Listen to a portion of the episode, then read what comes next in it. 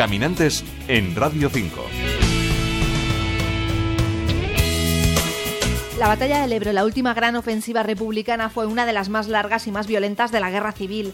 Entre sus escenarios figura Fallón, un pequeño pueblo de la provincia de Zaragoza. Hasta allí nos acercamos para hacer una ruta que nos muestra algunos de los vestigios que quedaron de la contienda. Perfil de ruta. Nombre, Ruta 4, Espacios de la Batalla del Ebro. Es un sendero circular de 10 kilómetros que se tarda en hacer dos horas y media. Fallón es una localidad de Zaragoza con una historia peculiar. En los años 60, cuando se construyó el embalse de la Ribarroja, las aguas del Ebro sepultaron el viejo pueblo casi en su totalidad y se construyó uno nuevo de casas blancas y calles en cuadrícula. La ruta que recorremos hoy, que rememora la batalla del Ebro, parte del Parque Familiar de Fallón. Nos habla de ella Aitor García, técnico de patrimonio. La batalla del Ebro llegará ya hacia el final de la Guerra Civil Española, en un momento en que parecía que Europa ya se lanzaba a una nueva guerra mundial. Fallón fue uno de los escenarios principales de esta batalla. Fallón va a quedar justo en el epicentro, es decir, será el primer punto por donde el ejército republicano lance la ofensiva. Sus vecinos tuvieron que refugiarse en el mismo pueblo. Aprovecharon las bodegas como refugios antiaéreos, eh, también partiendo de esas bodegas se excavaron otros refugios, es decir, se buscaba la manera de intentar proteger a la población civil ya que realmente no sabían el alcance que tendría esa ofensiva republicana. Tiempo atrás, las tropas sublevadas que se encontraban en Fallón habían construido una línea fortificada que permanece hoy. Es una línea fortificada muy peculiar para la guerra civil, ya que como la construye el cuerpo de ejército marroquí, serán fortificaciones más características de la guerra de Marruecos que no de la guerra civil española.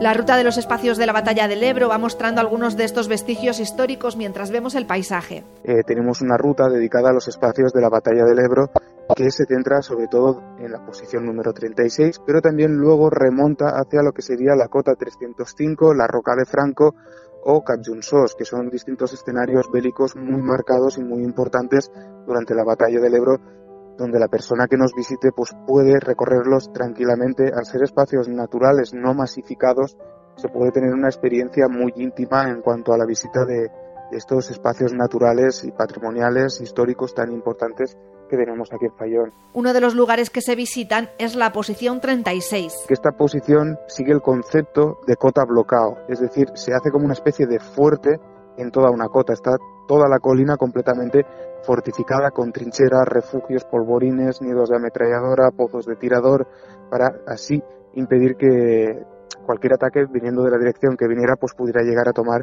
esa posición. Y la verdad resulta muy peculiar de ver en nuestro territorio pues una fortificación eh, de estas características. La ruta se puede complementar con una visita al Museo de la Batalla del Ebro, uno de los mejores museos de la guerra civil que existen. Uno de los museos más importantes de España en cuanto a guerra civil. Estamos hablando de un centro expositivo que tiene alrededor de mil metros cuadrados. Y si nos acercamos a la localidad el último fin de semana de julio, podremos asistir a las recreaciones de la Batalla del Ebro. Lo que pretende la recreación es simular lo que hubiéramos podido encontrar en la batalla del Ebro, a modo de un ejemplo, a modo de concienciación a la sociedad sobre lo que fue realmente esta batalla. En cualquier época del año y gracias a esta recreación, a su museo y a la ruta por los espacios de la batalla del Ebro, Fallón es un viaje por la historia.